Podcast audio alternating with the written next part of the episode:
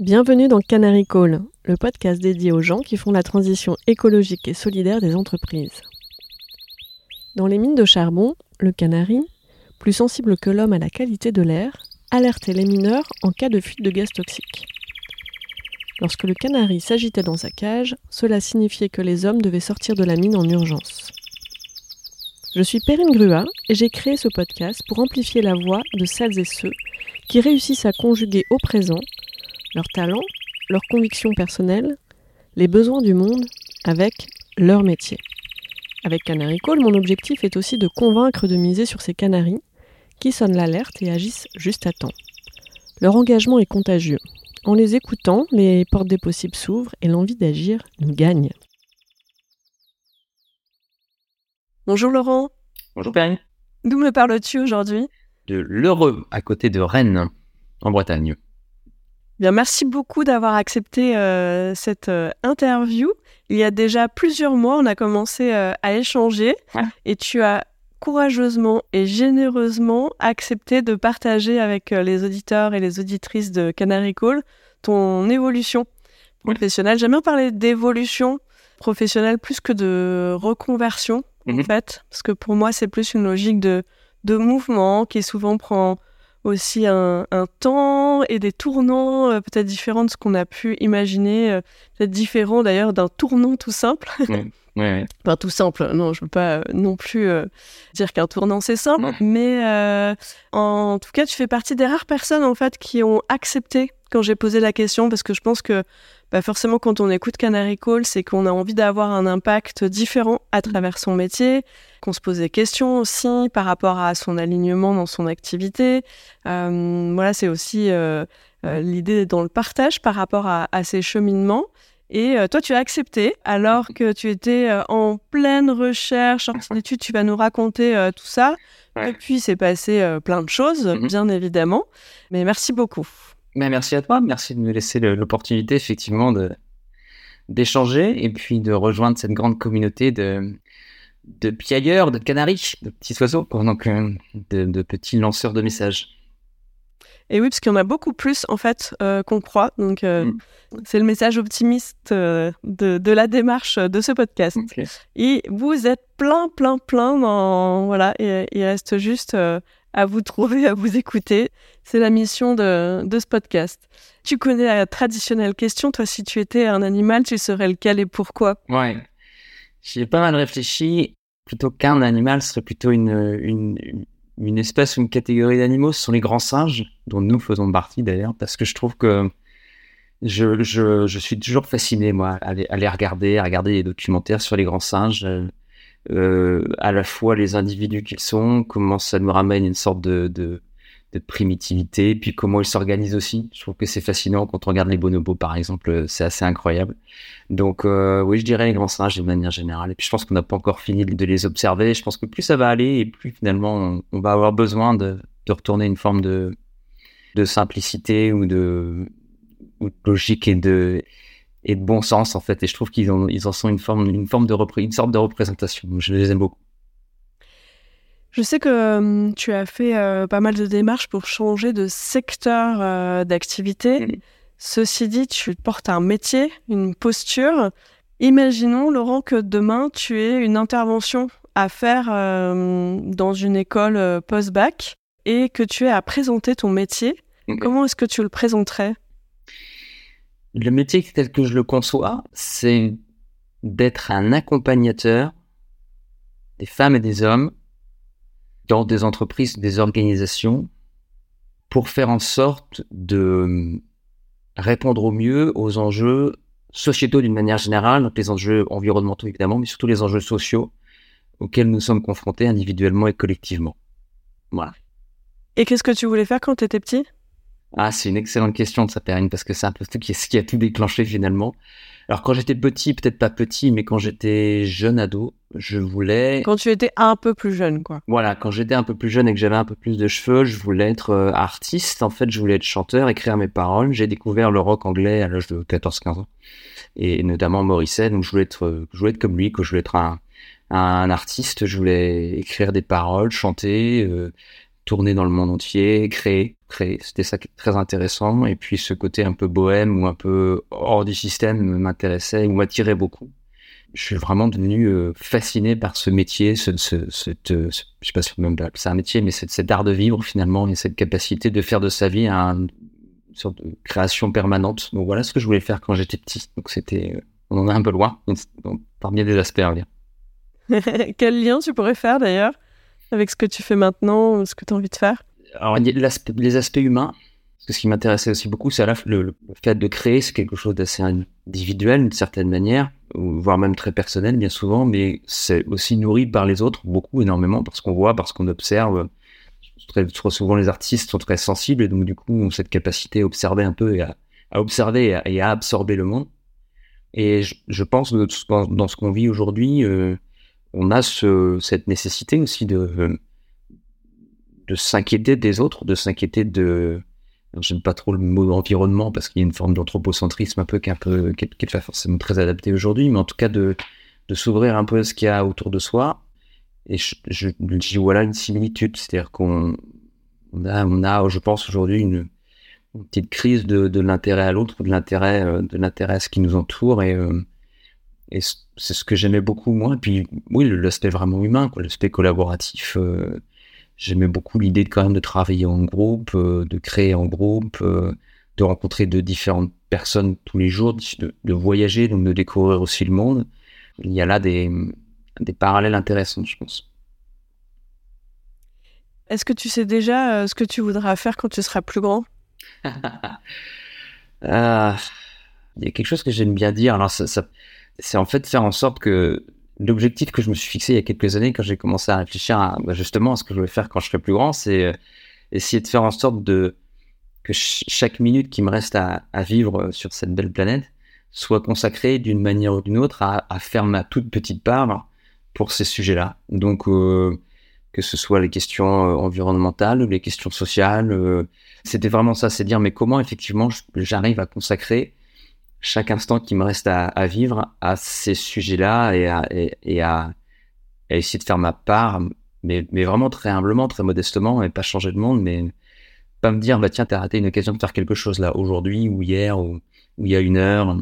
Donc finalement, je me dis que quand je serai grand, bah, j'essaierai de, j'essaierai d'être quelqu'un qui optimise son temps dans l'objectif de bien ou de mieux faire les choses ou de participer à tous ces défis qu'on doit relever. Alors, je vois déjà plein de liens avec euh, d'autres membres de la communauté. Euh, je pense que tu auras peut-être plaisir à, écouter, découvrir euh, Benjamin Hainaut dans l'épisode 49. Il est cofondateur de l'association Music for Planet. Ah yes. Donc qui, je ne sais pas si tu en as entendu parler, mais qui accompagne finalement le, secteur de, la musique à réfléchir aussi à son impact.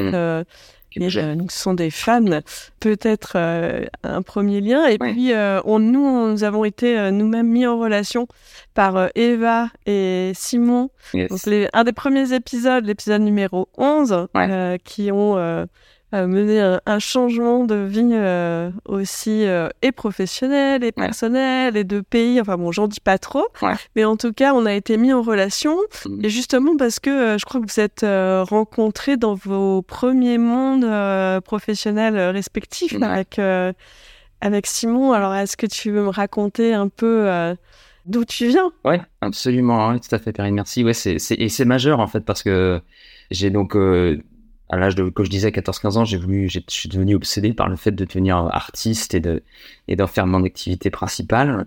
J'ai, il y a que finalement quelques années, je me suis dit, mais je suis artiste, en fait, j'écris des chansons. Euh, donc je suis artiste, je crée, mais sauf que j'en ai pas fait mon activité principale. Mais à l'époque, je me suis dit, bah c'est ça, ça va être ça.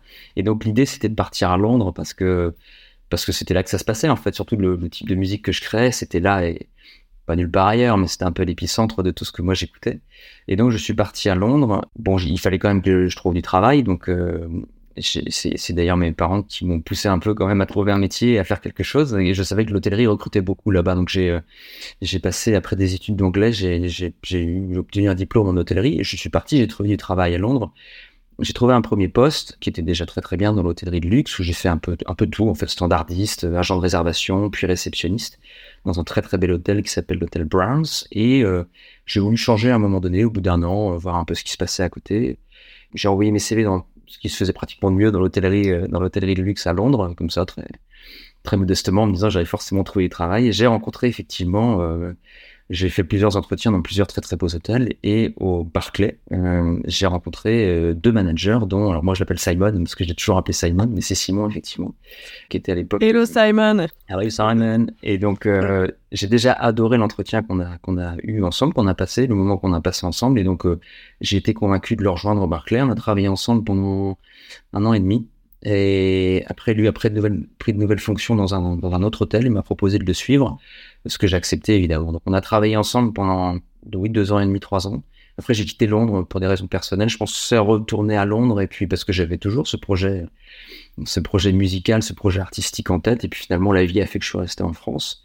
Euh, mais Simon a été, euh, ça a été un des managers le plus, les plus impactants pour moi, influent. Il a été, euh, un role model manager, ça existe. Exactement, ça existe. Et ouais, et c'est majeur en fait. C'est une raison, c'est une des raisons principales pour lesquelles on se parle aujourd'hui en fait. C'est incroyablement bien. On va reparler, j'imagine. Mais, mais donc du coup, on a travaillé ensemble et en même temps qu'on construisait cette relation professionnelle, on est devenus très proches et ça fait, oh, bah, on est des amis de 20 et quelques années aujourd'hui. Donc euh, oui, je le considère presque comme un, comme un frère. Où il a, il m'a aidé dans les moments difficiles.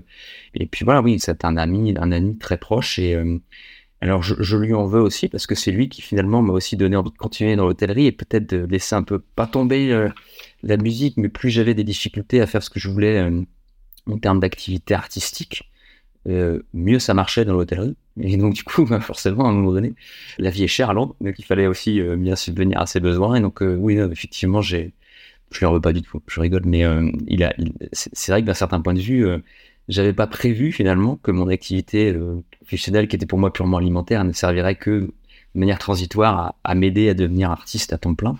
bah, finalement, c'est devenu non seulement euh, bah, 20 années de, de, ma vie professionnelle, et puis euh, ça a débouché aussi sur une très belle amitié, et, euh, et, et, euh, et, ça a aussi d'une certaine manière beaucoup nourri ce pourquoi on se parle aujourd'hui. Et qu'est-ce qui t'a plu en fait dans ce métier-là?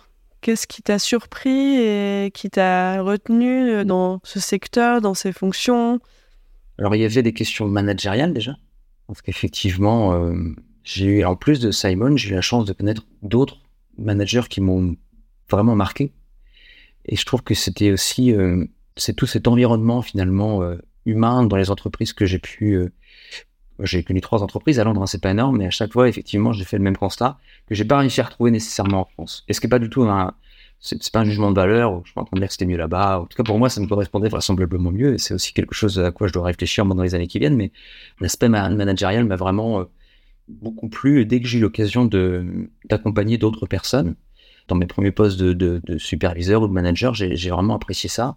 J'ai apprécié le fait que ce sont des vrais métiers de, c'est de l'artisanat un peu, c'est des métiers de transition, et notamment dans l'hôtellerie de luxe en fait que j'ai pu connaître. Euh, on est vraiment sur de, la transmission de savoir finalement euh, permanente. Ça c'est très intéressant. Et puis surtout quelque chose qui moi m'a beaucoup plu, c'est l'excellence et ce niveau d'excellence qui est requis finalement au quotidien et cette nécessité d'être pratiquement tout le temps dans une forme de perfection, même si évidemment c'est compliqué d'être parfait, mais c'est même impossible, mais en tout cas de, tendre vers une forme de perfection, en tout cas d'excellence, avec tout ce que ça demande aussi de, de savoir-être, de savoir-faire. Et puis peut-être un dernier point, c'est les relations aussi. Alors c'est pas les relations humaines pour les relations humaines, mais c'est ces relations de, de cette relation client dans cette volonté de faire plaisir et d'anticiper les attentes des, de nos clients pour leur faire vraiment plaisir en fait. Et, et le, le, mm. fait de voir qu'on a réussi à faire plaisir aux gens, voire à les surprendre en anticipant leurs envies, leurs besoins, leurs attentes ou en répondant à des, à des, des moments peut-être de stress, de, d'incompréhension, de, de, frustration, de déception. Ça, je trouvais ça vraiment très très plaisant. Quand on s'est parlé donc euh, en fin d'année 2022, tu étais euh, vraiment dans la phase de décision de te dire j'ai envie vraiment de changer de secteur mmh et de métier secteur. Donc euh, là, moi, en tant que recruteuse, on en avait discuté. forcément, voilà, pour moi, j'ai jamais envie de dire que quelque chose est impossible parce que je pense que quand on porte le projet, Et c'est un, sacré défi quand on veut changer et de métier et de secteur. Qu'est-ce qui t'a amené à, cette décision assez radicale euh? Oui. En fait, est-ce qu'elle est venue d'un coup? Est-ce que c'était euh, petit à petit euh? Alors, c'est pas venu d'un coup. D'ailleurs, je fais peut-être un petit aparté là, mais je crois pas du tout au concept de grande démission. Et, dans, le, dans, le, secteur de l'hôtellerie et la restauration, on, on constate depuis deux, trois ans, effectivement, des grosses difficultés de recrutement avec des pénuries de main-d'œuvre, que beaucoup se sont empressés de mettre ça sur le dos de la grande démission suite au Covid. Euh, bah oui, les salariés sont retrouvés euh, dans leur canapé toute la journée à regarder la télé, donc ils peuvent, ils veulent plus travailler. Euh, sous-entendu, c'est des feignants. Ça, j'y crois pas du tout, en fait, en l'occurrence. Donc, c'est pas du tout ça qui s'est passé pour moi. Et, je pense d'ailleurs que les salariés ne sont pas du tout, mais notamment dans le secteur d'activité de l'hôtellerie-restauration, c'est pas que les gens n'ont plus envie de travailler. Euh, c'est juste que les gens n'ont plus envie de travailler de la manière dont on leur demande de le faire. C'est complètement différent.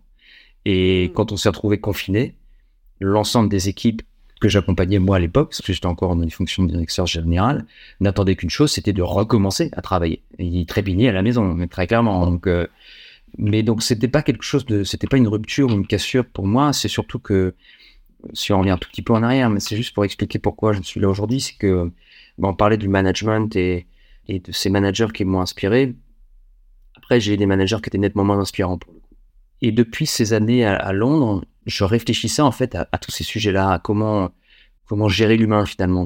C'est ça qui m'intéressait. Alors, il y avait aussi une sorte de, de, prise de conscience environnementale, plus à titre personnel. Et j'arrivais pas à mettre tout ça en commun, ça me chatouillait de plus en plus. Et il se trouve qu'il y a une quinzaine d'années, je faisais partie d'un club, euh, un club hôtelier à Paris. Et quand je travaillais à Paris, et donc il y avait une commission développement durable et donc, on se réunissait tous les deux mois à peu près. On évoquait différents sujets. Et un soir, on, a, on nous a présenté la RSE, mais de la seule manière qui vaille pour moi aujourd'hui, c'est-à-dire en nous présentant la norme ISO 26000. Et là, j'ai vu la lumière. C'était une sorte de, une révélation. Je me suis dit, mais c'est ça, en fait. C'est ça. C'est ça que je cherche depuis, depuis le début de ma carrière. C'est comment, effectivement, pérenniser une organisation en prenant en considération, alors certes, les enjeux environnementaux qui étaient déjà importants pour moi, mais surtout les, aspects humains, sociaux dans l'entreprise. Et donc, je me dis, mais tout est là, en fait. Tout est là. On peut, effectivement, faire du business en respectant les autres, en respectant le vivant, en respectant la nature. Et au contraire, c'est même un levier extrêmement puissant parce que on va prendre en considération aussi les individus de l'entreprise pour faire en sorte qu'ils soient le plus performants possible. Donc, c'est venu de là, en fait. Donc, depuis une quinzaine d'années, je réfléchis à ces sujets je m'auto-forme, si je puis dire, sur ces sujets-là, même en tant que manager, j'essaie d'appliquer ces principes-là. Et il y a, donc il y a trois ans maintenant, deux ans, je, le temps passe trop vite, mais du coup, j'ai décidé de reprendre mes études et de me spécialiser, de, d'obtenir une forme d'expertise en RSE, parce que pour moi, j'avais besoin de valider aussi toute cette recherche que j'avais pu faire pendant 15 ans, et puis pour aussi obtenir encore plus de, de compétences et obtenir une expertise qui me servirait, il me semblait évident que ça me servirait après, à être un, un professionnel ou un, acteur professionnel encore plus pertinent de ces sujets-là. Mais à l'origine, c'est ça, c'est venu de là en fait. Donc tu vois, tout est lié finalement. C'est-à-dire d'un démarrage, euh, une sorte de, début de une volonté de carrière artistique, un début de carrière à Londres où je rencontre des gens qui sont très, très influents, qui me font m'interroger aussi sur finalement qu'est-ce que c'est l'entreprise, qu'est-ce que c'est c'est quoi de créer de la valeur en commun comme ça en groupe, euh, quelle est ma place et, trouver qu'il y a quelque chose qui cloche en fait dans même dans, le secteur d'activité dans lequel j'étais, l'hôtellerie de luxe, elle est très questionnable parmi mes aspects, donc euh, à finalement me rendre compte que tout ça était, était écrit, existait et que, et que ça pouvait être pour moi la suite d'une carrière euh, très intéressante. Et pourquoi le changement de secteur? C'était pas nécessairement, euh, j'avais pas de volonté réelle de changer de secteur. Mmh. Tout ce que je voyais, c'était simplement dire, je, je entre guillemets, mais j'ai toujours été euh, dirigeant salarié, moi j'ai jamais eu mes affaires, donc je, mes mmh. entreprises, donc je, je, par contre dans ma famille, effectivement, mon, papa a eu ses propres, son entreprise, donc c'est, je sais aussi ce que c'est d'être entrepreneur et les, difficultés parfois euh, terribles en fait auxquelles sont confrontés les entrepreneurs, donc je, je me garderais bien de toute forme de, de comment dire, d'injonction ou de, ou de donner des leçons, mais je, j'avais simplement le sentiment que tout ce que je voulais, moi, finalement, c'était créer de la valeur différemment. Et ce que j'ai quand même constaté dans le secteur activité qui était le mien pendant plus de 20 ans, c'est qu'il y a un modèle qui est assez récurrent, où finalement, petit à petit, on remplace des hôteliers par des financiers. Et tu, vois, quand je te parlais effectivement de, de pratiques managériales qui m'ont intéressé dans ces métiers-là, d'une puissance, d'une présence pardon humaine très très importante dans nos métiers parce que faut pas oublier que les hôtels ils sont ouverts 7 jours sur 7, 24 heures sur 24, 365 jours par an. Donc l'aspect humain il est il est majeur en fait. Et quand on corrèle à ça effectivement ces, ces questions de, de, service client, de satisfaction client, d'envie, de rendre service, d'envie de faire plaisir, il y a quelque chose qui à un moment donné est difficilement euh, l'équation est difficile quand même à, à résoudre. Donc c'est peut-être plus ça qui m'a fait dire à un moment donné, ben, je suis pas sûr que cette expertise que j'ai obtenue grâce à, ma reprise d'études et puis ces convictions que je porte, cette forme de radicalité que je porte, je suis pas sûr de pouvoir réellement l'appliquer dans ce qui est aujourd'hui euh, ce secteur d'activité. Et je me trompe peut-être, mais je, je connais bien le secteur d'activité pour le coup et je vois bien que les initiatives sont extrêmement rares et quand elles, et même les plus vertueuses, j'ai tendance à dire qu'elles ne le sont pas si vertueuses que ça. Donc c'est peut-être si ça aussi à un moment donné qui m'a dit, bah, qui m'a fait dire, voilà, oui, j'ai peut-être envie d'autre chose. Mais aussi bien, c'est peut-être mmh. C'est peut-être encore qu'une transition vers autre chose après. Je ne sais pas. Je je sais pas. Je ferme pas la porte complètement. en tout cas, c'est pas un rejet. C'est pas un rejet complet du secteur d'activité en tant que tel. Pas du tout. Tu n'as pas encore euh, rencontré un, projet ou une équipe euh, auquel tu croyais? C'est ça aussi. C'est ça aussi. Il n'y a vraisemblablement pas des porteurs de projets qui avaient effectivement ça en eux. Mais ça, on peut y revenir aussi. C'est parce que ça, on se confronte aussi à une forme de réalité. Et encore une fois, je, je, je comprends effectivement le, le, le, les réalités de, de ce qu'est une entreprise et de la nécessité de la pérenniser et de créer de la valeur. Mais, euh, mais non, c'est effectivement, je pense que j'ai pas trouvé les gens aujourd'hui qui sont suffisamment convaincus pour entendre les discours qu'on doit tenir parce que c'est l'urgence sociétale fait qu'on doit tenir ces discours-là. Mais effectivement, aujourd'hui, euh, je j'ai plutôt l'impression de pédaler à la seconde qu'autre chose quand j'essaie de d'éloquer ces sujets-là avec euh, avec les investisseurs qui aujourd'hui sont à la tête des, les principales entreprises dans le secteur. Donc, c'est oui, je pense que c'est surtout ça. Mm. Des débats à venir dans la communauté, parce qu'on a, on a deux épisodes euh, qui sont liés à des acteurs euh, dans le secteur de l'hôtellerie. Donc, des débats riches à venir. Ah oui, avec plaisir. Donc, quand on s'est parlé, tu étais fraîchement diplômé donc d'un MBA au RSE, c'est Ouais, c'est ça, MBA Management de la RSE et performance des organisations, donc à, De Vinci, à Paris. Hmm.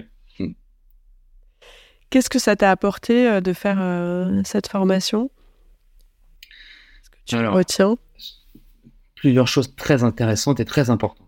Et la première, c'est vraisemblablement l'expertise. C'est-à-dire que euh, je me désole quand même de voir que depuis une dizaine d'années, la RSE a été quand même un peu mise à toutes les sauces galvaudé, torturé. Euh, et finalement, cette, euh, le fait de faire une reprise d'études apporte un éclairage très théorique, mais très complet, très exhaustif sur ce qu'est réellement la RSE. ce qu'il ne faut pas oublier, si on doit résumer ça en une phrase, c'est que la RSE est quand même cadrée, bordée par une norme ISO. Une norme ISO 26000. Alors, je, me répète souvent, mais, mais il n'y a quand même pas beaucoup plus normé qu'une norme ISO. Et j'ai dit aux gens, arrêtez arrêter de faire du mal à cette pauvre RSE et de la placarder sur n'importe quel petit éco-geste ou euh, parce que ça c'est terrible en fait. Et de reprendre des études dans ce cadre-là de faire ce type d'études-là donne effectivement une vue d'ensemble une vue à 360 degrés de ce qu'est une stratégie de durabilité dans un processus de création de valeur. Ça c'est vraiment très intéressant parce que du coup j'avais une, bonne vision malgré tout mais pas suffisante. Et aujourd'hui j'ai une vraie vision globale de ce que doit être aujourd'hui une, une réflexion d'un dirigeant, d'une gouvernance d'entreprise sur ce que devrait être leur, leur, stratégie de durabilité. Et puis ce que ça apporte aussi, c'est que on se retrouve euh, à 35 dans une promo, à, se voir tous les lundis, voire des semaines entières, euh, et à échanger sur ces sujets-là. Donc ça fait euh, quelques heures par semaine et, et, donc quelques quelques mois dans sa vie.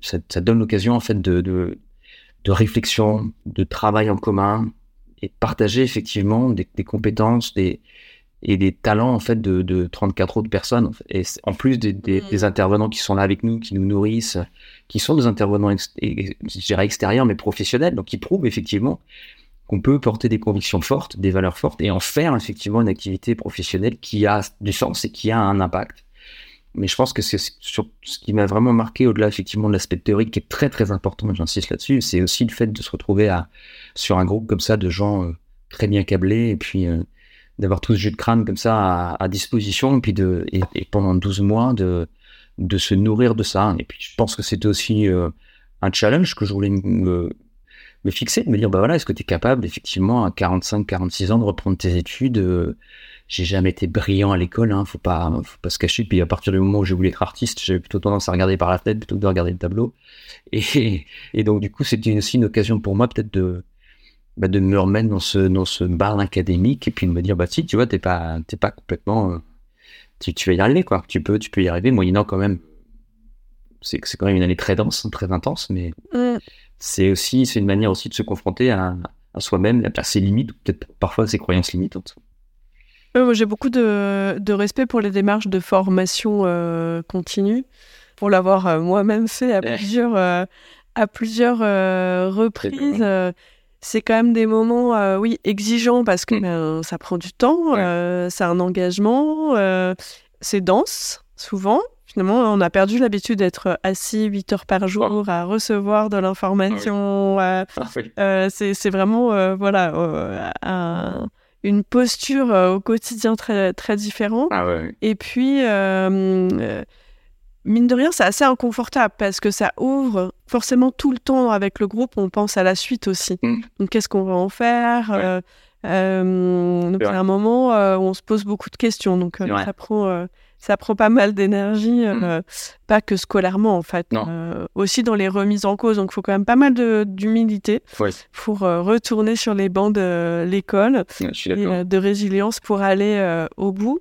Et puis alors, moi le sujet des formations continue aussi, quand je prends mes casquettes soit de, de, coach, soit de, de recruteuse, je dis toujours attention, un projet de formation, ça sert à un projet, mais ça ne génère pas un projet professionnel euh, par magie. C'est-à-dire que c'est pas parce qu'on sort avec le diplôme que bam, ça y est, on va avoir un job euh, euh, avec le titre. donc, si on fait, un, diplôme au RSE, qu'on va être recruté mm. sur un job RSE le lendemain. ça s'inscrit dans un parcours, dans un cheminement mais ça peut pas être le voilà ça, ça ne crée pas le projet professionnel en soi. Mm. Comment ça s'est passé euh, pour toi? Qu'est-ce que tu peux partager, toi, de ton expérience par rapport à ça? Oui, c'est très intéressant parce qu'effectivement, on a peut-être à tort, en tout cas, j'ai peut-être eu ce tort-là de se dire, ben, effectivement, quand vous regardez le descriptif d'une formation, bah, forcément, à un moment donné, ils vont évoquer les, les, postes euh, potentiels euh, à la sortie du, de, de, la de la dite formation. Et donc, j'avais pas un poste en tête, mais effectivement, je voyais effectivement comment ça devait vraisemblablement se passer euh, à l'obtention du diplôme à la fin de la formation. Et donc, euh, ben oui, j'ai cherché effectivement des postes en RSE, que ce soit en interne dans les entreprises, chargé de mission, chef de projet RSE, ou, même des postes en, consultant dans le cabinet de conseil. Et c'est vrai que j'ai pas forcément eu de, beaucoup de retours ou, ou les retours n'ont pas forcément été positifs. Je me suis posé pas mal de questions. Ça rejoint exactement ce que tu dis, c'est-à-dire que on ne peut pas faire l'économie d'un vrai projet, ou en tout cas d'une réflexion sur le projet. Et surtout, je pense qu'il faut aussi admettre que entre l'idée qu'on se fait de son projet au terme de la formation et ce, qui sera la réalité, finalement, il, va falloir faire des, il souvent rectifier le tir. Alors, pas à chaque fois, hein, mais en tout cas, si moi je partage mon expérience personnelle, c'est qu'il a fallu quand même à plusieurs reprises rectifier le tir de ses recherches, de, de la manière dont on se positionne, de ce qu'on de ce qu'on s'attend à trouver. Et donc c'est vraiment important. Alors à la fois c'est important de pas avoir de certitude ou de pas avoir de finalement quelque chose de trop établi ou de trop écrit ou de trop structuré parce qu'on finalement on s'enferme un peu, sauf à ce que ce soit vraiment une où il y a vraiment des opportunités, auquel cas bah, il faut y aller et, en général on trouve. Mais euh, oui, ça nécessite quand même beaucoup de remise en question et de se dire que finalement ça va pas il va falloir plusieurs fois revenir sur. C'est un peu comme une chanson, quoi. Tu, c'est jamais vraiment fini. et puis entre l'idée de départ, est-ce que ce à quoi aboutis à la fin, en général, il y a quand même euh, beaucoup de ratures, beaucoup de déceptions, beaucoup de frustrations. Et puis, euh, à la fin, en général, ça fait quand même quelque chose dont tu es plutôt satisfait. Donc, et je pense que c'est ça, en fait, l'idée, c'est que il faut aller au-delà des postes. Et puis, il faut pas oublier encore une fois que, alors, tu, me parleras encore une fois de cette forme de radicalité, mais j'ai pas le sentiment qu'effectivement, dans, dans dans une majorité d'entreprises, je pense que les fonctions RSE sont encore euh, assez mal définies et sont assez peu corrélées avec les enseignements qui étaient ceux de ma reprise d'études. Et donc, du coup, il y a aussi une forme de, de déphasage en fait, entre ce qui est aujourd'hui mon profil et ce qu'on peut vendre à la sortie d'une formation comme celle-ci, ce qui est une, mais je le dis très modestement, mais il y a une vraie expertise parce que c'est ce qu'on nous transmet finalement. Mm. Et puis les besoins aujourd'hui des entreprises, pour bien des raisons en fait, mais euh, des besoins qui sont tout autres en fait. Et quand on assez régulièrement, il y a des entreprises hein, qui sont qui sont de ce point de vue-là euh, déjà euh, très structurées et très efficaces, mais c'est peut-être pas celles-là qui ont besoin de, ces, cette expertise-là non plus, puisque de facto ils sont déjà aussi, ils ont déjà une forme de maturité qui fait qu'ils n'ont pas forcément besoin de, ou moins besoin de ces compétences-là. Mais effectivement, aujourd'hui, il faut, il faut se rendre compte aussi que le marché, le marché n'est pas forcément encore très très mature sur ces questions-là, et donc euh, bah, ça, ça oblige aussi à rectifier un peu le tir. Et puis, euh, et puis je pense que c'est, moi, si je reprends un petit peu en amont, la raison pour laquelle j'ai fait cette formation-là, ça, ça, ça partait de toutes ces questions humaines dans l'entreprise, ces questions de management, comment on guide les équipes. euh, Et, et c'est ça, en fait, qui m'a intéressé principalement dans les RSE, presque pratiquement plus que des questions environnementales, parce qu'aujourd'hui, les entreprises, à moins d'être vraiment complètement euh, déconnecté de la réalité, un entrepreneur sait en fait de quoi il s'agit quand on veut mettre en place une stratégie environnementale. Mais en, revanche,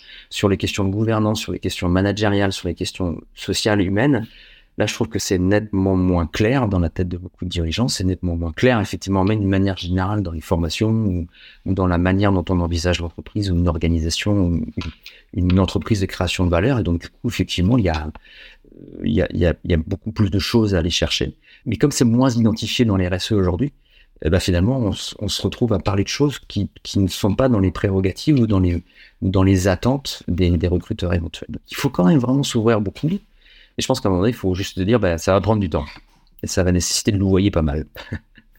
J'adore ta manière euh, de décrire euh, ton chemin de recherche euh, d'emploi comme l'écriture d'une chanson. Eh oui. Et, euh, Est-ce que tu tiens ton refrain? Non, je crois pas. Je crois pas, non, non, je crois pas, je crois pas. Mais euh, T'as pas le refrain encore? Non, j'ai pas le. J'en- J'entends quand même qu'il y a, il y a des choses. Voilà, t'es prêt à, à raturer euh, Ouais. des couplets, à réécrire, à Mm. rebrousser chemin, mais qu'il y a quand même des choses euh, auxquelles tu tiens radicalement. C'est-à-dire Oui. que t'es OK pour louvoyer dans le chemin et il y a quand même des points d'ancrage euh, qu'on risque de retrouver dans la musique, quoi qu'il en coûte. C'est ça, c'est ça. Il y aura forcément des choses, euh, il y a des éléments effectivement dans la création de la chanson qui sont quand même euh, un peu indispensables et incontournables et sur lesquels je ne voudrais pas déroger. Après, le refrain, c'est en général ce par quoi je termine quand j'écris une chanson. Ceci dit, c'est peut-être pour ça que je l'ai pas Ah. encore. Bah oui, je sais pas pourquoi. je- Les idées, en général, ça, ça, ça, ça- ça ressemble toujours à un début de chanson. pour moi. Après, je galère pour le reste. Les deux premières lignes, ça va. Et après, j'avais des années à faire le reste. Mais il y a effectivement des éléments qui me semblent indispensables. C'est pas des éléments techniques nécessairement, mais c'est plus une façon de, un état d'esprit, une forme de, de courage, une forme de ce vers quoi nous, nous tendons collectivement, individuellement, est quand même brutal et violent et, et va amener d'une manière ou d'une autre, c'est pas moi qui hein, c'est- la science, euh, va amener quand même des bouleversements profonds. Donc il y a deux solutions aujourd'hui. À mon sens, en fait, si, si moi je devais demain conseiller à un dirigeant d'entreprise, par exemple, je, alors je me garderais bien de, de, de, de toute forme de jugement ou de ou, ou de euh, ou d'injonction. Encore une fois, j'ai vraiment la lucidité de me dire mais qu'est-ce que ça doit être difficile d'être chef d'entreprise. En tout cas, bien souvent. Mais pour autant, je pense que c'est pas rendre service aux dirigeants que d'essayer d'un peu de mettre de l'eau dans son vin pour ramener les choses d'une manière un peu moins brutale. En disant oui, on va, tu vas voir, ça va pas être si compliqué. Parce que je pense que finalement, ce n'est jamais qu'anticiper quelque chose auquel les entreprises seront confrontées au fil du temps. Et, et je pense que ça s'accélère. hein. On, on voit bien aujourd'hui, euh, par exemple, l'usage de l'eau. Concrètement, euh, ces sujets-là sont en train d'accélérer à la vitesse grand V. Mais il y a encore 3-4 ans, sur la partie environnementale, on n'entendait pas trop parler de l'eau. Moins, en tout cas, que ce qu'on pouvait imaginer aujourd'hui. Donc, euh, finalement, si on n'anticipe pas ça et si on n'a pas cette, euh, cette forme de radicalité, cette forme de d'exigence, l'entreprise, quelque part, ou cette, cette organisation de création de valeur va le payer à un moment ou à un autre. En tout cas, il y a un grand risque qu'elle le paye à un moment ou à un autre. Et finalement, la RSE, c'est aussi la gestion du risque, la gestion des risques extra-financiers. Donc, euh, oui, il y a, y a y a une forme de, de- d'exigence, plus que de radicalité finalement. Il y a une, force une forme d'exigence que je veux garder en moi et que dans, dans ma réflexion sur les, sur les 20 années qui viennent dans ma carrière, je souhaite conserver. Oui, c'est pas facile. Ça oblige aussi à certains refus, à prendre des risques aussi, mais on peut pas faire autrement en fait. C'est-à-dire que hum, c'est, écrit en fait. La durabilité, c'est ça. C'est une, une forme de, d'exigence permanente. C'est pas facile, mais on n'a pas le choix. Quoi. Et la nature, le vivant, à mon sens, nous le rappellera d'une manière ou d'une autre si jamais on, on, prend encore plus de retard que ce qu'on a déjà pris. Tu parlais de maturité. Moi, ça m'a rappelé euh, finalement toutes ces années où j'étais beaucoup sur les sujets d'accompagnement de transformation digitale, mmh. où euh, pour moi, j'essayais de, de, schématiser euh, quand j'arrivais dans une organisation qu'il fallait recruter euh, des équipes euh, avec une expertise, une couleur digitale. Mhm. C'est de repérer si j'étais dans la maturité 0, 1.0, 2.0, 3.0. Et pour moi, effectivement, le début, c'était on recrute un expert du digital qui est vraiment monsieur ou madame digital dans l'entreprise. Ensuite, on a une équipe la maturité, l'étape d'après, on a une équipe qui euh, représente l'expertise digitale euh, dans l'entreprise.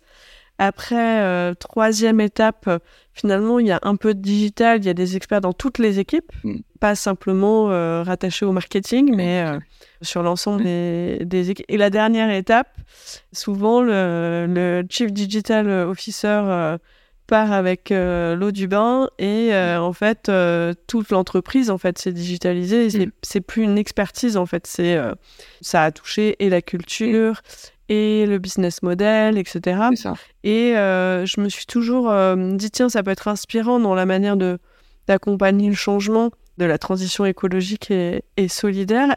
Et par contre, ce que je me demande, c'est au regard de l'urgence, est-ce que on va passer par toutes ces étapes ou euh, est-ce qu'il y a des entreprises qui vont sauter en fait l'étape d'avoir un, expert parce que finalement ça va devoir être directement dans tous les métiers? C'est peut-être complètement utopique, mais c'est une question que je me pose. Mm.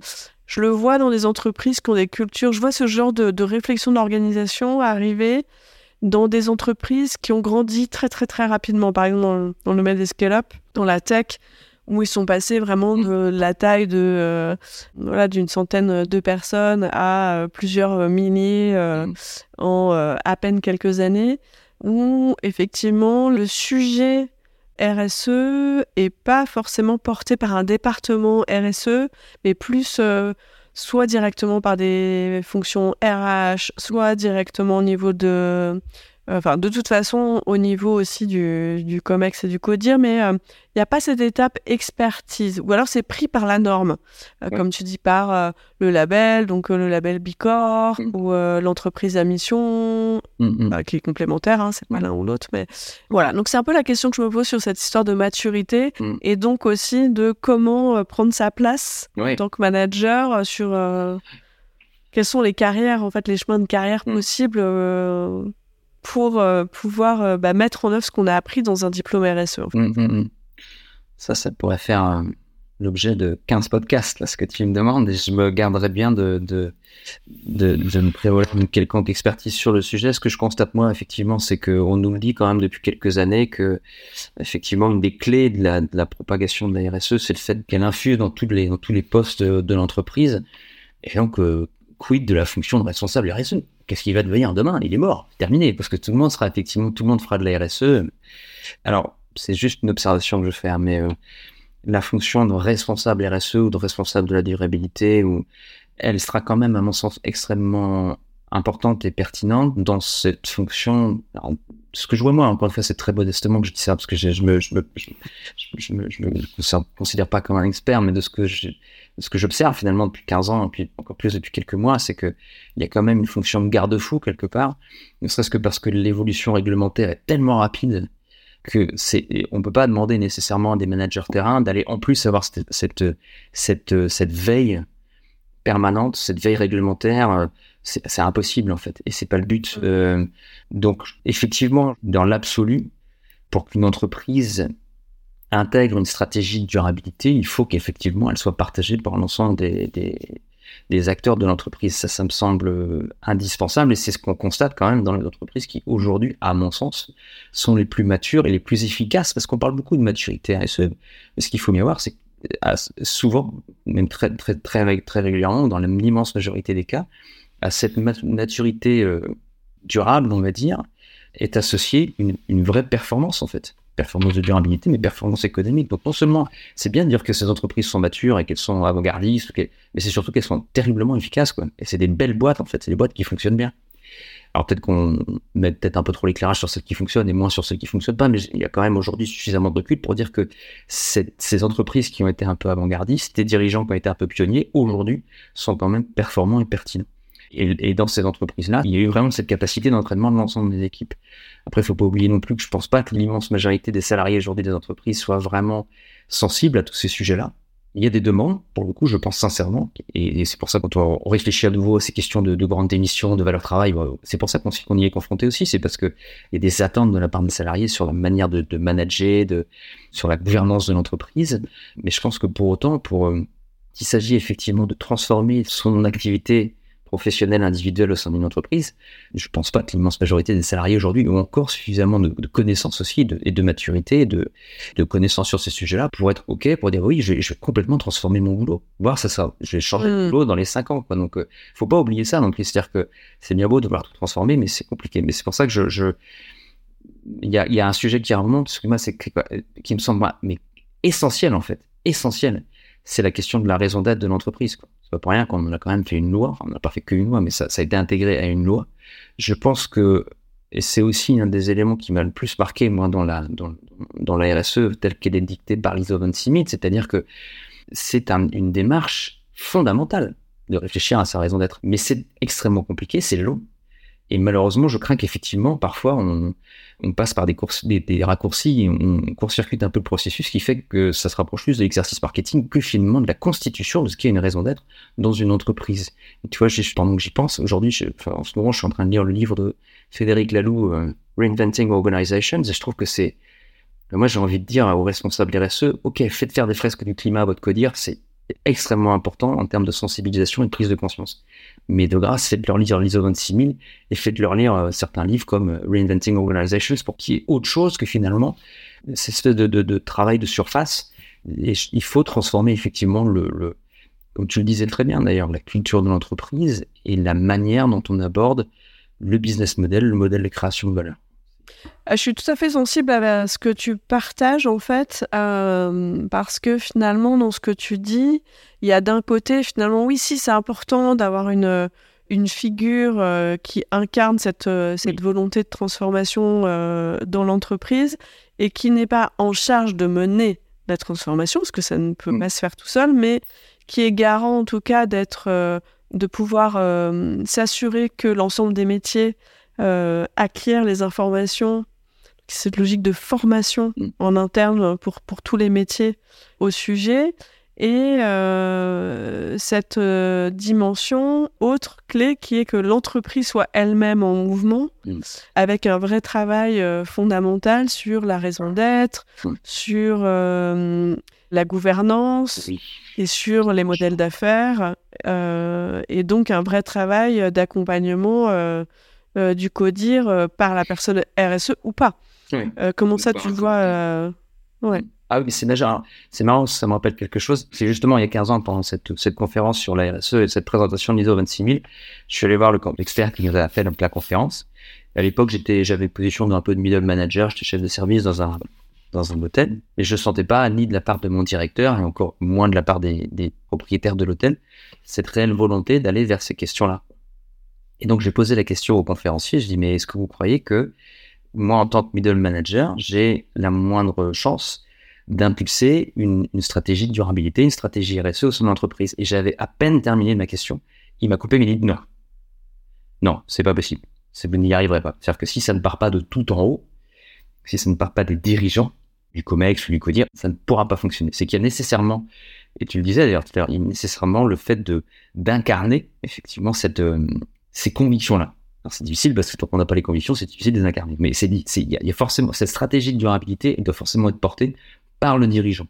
Mais pour autant, pour autant, il y a une nécessité d'accompagner effectivement les dirigeants, d'accompagner la gouvernance de l'entreprise. Et c'est là qu'effectivement l'expertise joue à plein. Et euh, tu me parlais effectivement de, de cette reprise d'études, bah on, a, on a eu à, analyser des, des, reportings extra-financiers.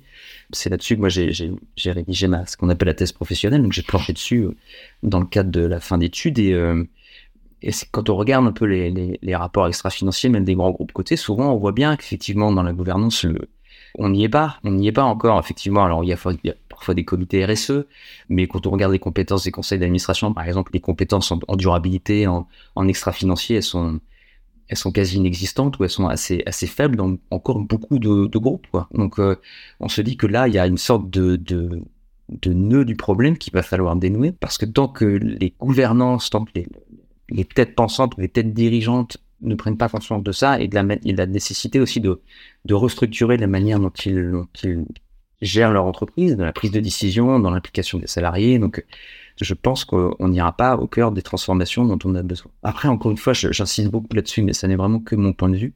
Certes, façonné par 15 ans de, de conviction et de, recherche, et puis, voilà, et puis peut-être une reprise d'études aussi qui nous a apporté des, lumières assez, précises là-dessus, mais ça, n'engage que moi, mais c'est quelque chose dans quoi je crois beaucoup en tant que, même en tant que dirigeant, puisque j'ai dirigé des petites entreprises. Donc je, et encore une fois, il y a des exemples, beaucoup d'exemples, qui montrent que ça peut fonctionner à des échelles très importantes. Je parlais d'un livre, le livre de Paul Polman, Net Positive, il est très intéressant de ce point de vue-là.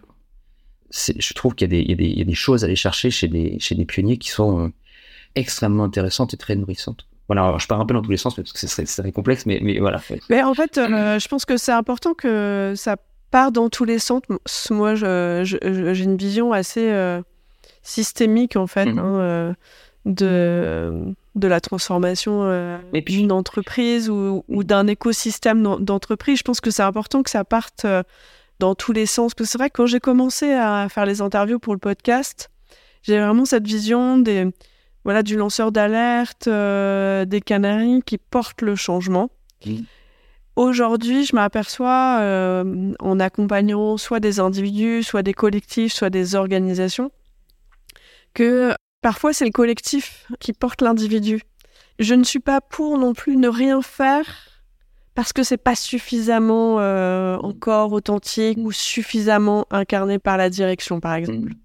Parce que euh, j'ai vu aussi beaucoup de chemins de carrière, par exemple dernièrement, de personnes qui avaient été, par exemple, ambassadeurs RSE dans le cadre d'un groupe, n'étaient pas forcément sensibles euh, à cette question avant, et qui finalement on fait le choix, ça a cheminé, on fait le choix euh, d'être euh, mm. les personnes euh, porteuses dans une autre entreprise. Dans le dernier épisode diffusé dédié à la Convention des entreprises pour le climat, où eh ben, Monsieur Frati, qui avait été dans la Convention citoyenne pour le climat, qui avait été tiré au sort, pas du tout sensible au sujet, aujourd'hui euh, est un euh, activiste, euh, porteur de collectif. et donc, à un moment, il faut bien que ça commence quelque part. Et je pense que ça ne peut pas partir que d'un seul endroit non plus. Mm. un codir qui n'aurait pas en fait de middle management engagé ou qui tirerait, mm. en fait, c'est pas possible non, plus. Donc, je pense qu'effectivement, il faut mm. que les foyers euh, d'action euh, bah, soient euh, décentralisés et, partent de, toutes parts et que tant mieux si ça part un peu dans tous les sens parfois. Oui, je suis d'accord et, c'est pour ça je, je, trouve que c'est très pertinent ce que tu dis, c'est très vrai parce que mais il faut distinguer deux choses. Effectivement, il faut distinguer la stratégie de durabilité, donc la, restructuration ou la finalement la transformation de, du modèle de création de valeur de l'entreprise. Et là, il y a un niveau d'exigence très important et qui part de tout en haut et qui découle après effectivement dans l'ensemble de l'entreprise. Et là, c'est important qu'on ait une vraie, que ce soit vraiment structuré. C'est ce qui manque souvent en l'occurrence. Et comme c'est pas structuré finalement, ça ne touche pas les fonctions plus opérationnelles. C'est-à-dire que ça peut rester soit très très haut, très macro, très haut, ou alors ça peut être à la fois très haut puis après, bah, plutôt en bas ou sur des fonctions finalement euh, très en aval en disant, bah, par exemple, on a un dirigeant qui est convaincu, il a la capacité ou la possibilité de transformer son modèle. Par contre, il va quand même faire un reporting extra-financier, donc qui du coup euh, repose pas sur grand-chose parce que le reporting extra-financier, normalement, c'est la colonne vertébrale aussi de ta stratégie de durabilité. Mais pour autant, après ça, effectivement, si ça reste à des, sphères très hautes, bah, comme tu me dis, tu ne le touches pas. Mais je pense que c'est important d'avoir quelque chose de très structuré et de très solide dans sa stratégie de durabilité, du CODIR, du COMEX, des dirigeants, jusqu'effectivement jusqu'aux jusqu'aux équipes opérationnelles. Et après, effectivement, je pense qu'il y a autre chose qui est sous-tendu, c'est c'est cette nécessité aussi de faire un peu feu de tout bois. Et puis, on doit tellement changer les modèles qu'il faut quand même qu'on revoie même la manière dont on fait de la, dont on fait de, l'innovation quelque part.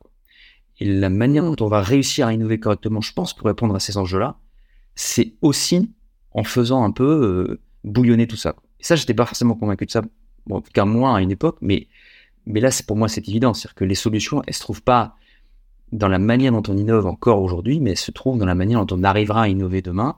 Euh, mais c'est marrant, c'est peut-être aussi encore en parallèle avec une forme de création artistique, c'est de dire, mais il faut un peu qu'on casse le moule, quoi, parce que sinon, on va pas y arriver. Et si on, si on reste dans une forme de, le côté un peu orthodoxe de l'innovation, on va changer, mais pas sans trop changer, parce que sinon on va pas trop va. À mon avis, ça ne ça marchera pas. Donc il y a à la fois. Jamais, hein, peut-être euh, la prochaine chanson que tu vas écrire, tu commenceras ah. par le refrain. T'attends à voir. Et du coup, effectivement, non, je pense que tu as raison. C'est, Mais il y a quand même une nécessité de structuration de, de, et de. Et, de voilà, faut pas, c'est pas pour rien que la gouvernance est au cœur effectivement de, de, de l'ISO 26000, c'est parce que ça se joue là, la gouvernance, les parties prenantes. Quoi tout est là. Mm. Après, les sujets, les grandes familles, les, grands enjeux, ok, ça, euh, et c'est là, pour le coup, il faut vraiment partir très large, il faut vraiment ouvrir, il faut, il faut vraiment diverger. Et, mais il y a quand même une nécessité de structuration. Donc, il y a les deux, en fait. Et là, quand il y a les deux, en, règle générale, c'est diablement efficace. Du bouillonnement structuré. Mm. Voilà, exactement. J'adore les. C'est dans les polarités et les paradoxes. Hein. ouais, exactement. Ouais, donc tu viens de démarrer euh, dans de nouvelles fonctions. Hmm. Euh, est-ce que euh, qu'est-ce qui t'a fait plonger dans cette aventure? Quelles sont les cases cochées? Ouais, c'est une bonne question. C'est des rencontres déjà, je pense, avec des personnes qui m'ont convaincu de les rejoindre, et puis un sujet qui me touche. Quoi. Donc c'est en l'occurrence la, la prévention santé, mais qui est finalement très en lien avec tous ces sujets sociétaux toi, quels sont finalement les ingrédients auxquels tu es extrêmement vigilant pour intégrer une entreprise avec une casquette de management ou une organisation? Qu'est-ce que tu vas euh, regarder attentivement pour décider, pour choisir? Ça, c'est une excellente question, Perrine. Je sais, je sais pas si je vais regarder en l'occurrence, mais peut-être je vais insister sur ce que je ressens.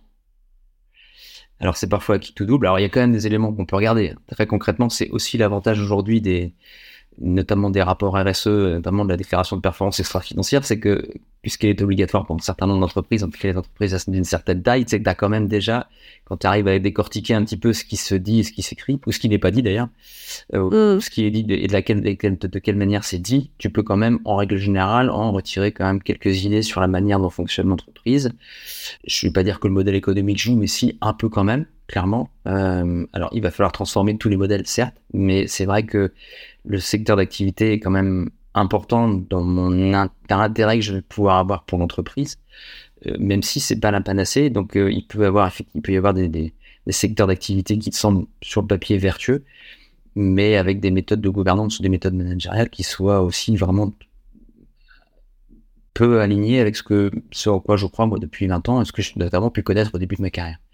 Donc, mais après, au-delà effectivement d'aller faire cette analyse-là et dire bah, effectivement qu'est-ce qu'ils disent en fait si jamais il y a ces, ces, supports-là, bah, c'est d'essayer d'avoir la chance de rencontrer les dirigeants et de poser des questions ou d'échanger et de voir un peu les réponses sur certains sujets. Euh, mais en fait, je pense que ce qui, manque, je pas, sais pas si ça manque, mais ce sur quoi repose beaucoup un bon management, c'est quand même du bon sens avant tout quand on a l'impression que ce bon sens est un peu court-circuité par des questions, euh, des choses un peu alambiquées, un peu compliquées, et quand on pose des questions qui sont appelées des réponses justement de bon sens, et qu'on se rend bien compte que les, que les réponses sont beaucoup plus alambiquées que ça, en général, moi j'ai quand même, j'ai rencontré pas mal de dirigeants parce que j'ai souvent changé de poste aussi, et je me suis souvent rendu compte qu'il y avait une forme de, ça, ça reflétait une forme de, d'inconfort de, la part des dirigeants à parler de ces sujets. Et donc du coup il y avait un peu anguille sous roche donc c'est pas très clair mais en gros c'est d'essayer de comprendre un peu ce qui ce qui humainement euh. motive un dirigeant à accompagner ses équipes d'une certaine manière. Parce que là on est vraiment tu, tu évoquais le management. Donc euh, c'est vraiment ça que j'essaie de creuser. Et peut-être qu'avec l'expérience aussi on arrive à déceler chez les gens certains traits de caractère, ne serait-ce qu'en leur parlant pendant une heure, une heure et demie au gré d'un entretien. Et donc, euh, c'est d'essayer, voilà, par un peu y aller un peu euh, un, un, gut feeling un peu de se dire bah tiens comment je l'ai ressenti ça qu'est-ce que et qu'est-ce qui m'a qu'est-ce qui m'a gêné pourquoi ça m'a gêné et au fond de moi qu'est-ce quelle, quelle émotion ça a généré chez moi et qu'est-ce qui fait que bah, finalement ça a pu me, bloquer que ça me fait douter de de ma capacité à à intégrer cette entreprise ou à être en phase avec effectivement la manière dont le, dont le dirigeant se, se, se, préoccupe de ces questions euh, sociales dans son, au sein de son entreprise. C'est plutôt ça que je regarde aujourd'hui. Euh... Et toi, tu as envie de projeter quoi? Oh là là, ah, je sais pas, je sais pas, je sais pas, je sais pas du tout. Je, ce que j'aimerais peut-être, tu vois, pour en reparler, on en parlait au début du podcast, c'est, c'est, peut-être de, bon, j'ai, des, des, convictions, notamment sur la manière de gérer euh, les, les, femmes et les hommes qui composent une entreprise ou une organisation, et euh, et j'aimerais que finalement, dans, en tout cas, j'espère que dans mon quotidien professionnel, ce que je fais, la manière dont je travaille, euh, est fidèle à ces convictions-là. Je ne sois pas complètement euh, désaligné et déphasé parce que sinon ça doit être terrible pour les personnes qui travaillent avec moi. Et peut-être, j'espère en tout cas que dans mon quotidien, j'arrive de temps en temps à donner envie, mais très modestement encore une fois, hein, je, je, mais de donner envie de faire les choses d'une certaine manière, comme les managers que j'ai connus au début de mon carrière m'ont donné envie de faire les choses d'une certaine manière. Parce que si j'en suis là aujourd'hui, ben c'est quand même grâce à eux. D'ailleurs, euh, il y a des moments où ils m'ont vraiment, ils m'ont vraiment euh, fortement influencé, voire bluffé parfois, et juste, ils m'ont fait dire, mais waouh, un jour j'aimerais vraiment être comme eux, vraiment. Et donc, euh, et, finalement, ben, sur tous ces sujets de durabilité, de, de, RSE, de, de transition, ben, c'est d'essayer de, de, donner envie, de dire, bah oui, tiens, c'est vers, faire ça qu'il faut aller, c'est comme ça qu'il faut faire. Effectivement, ça semble très pertinent, tout à fait réaliste, raisonnable et, applicable, euh, et plein de bon sens.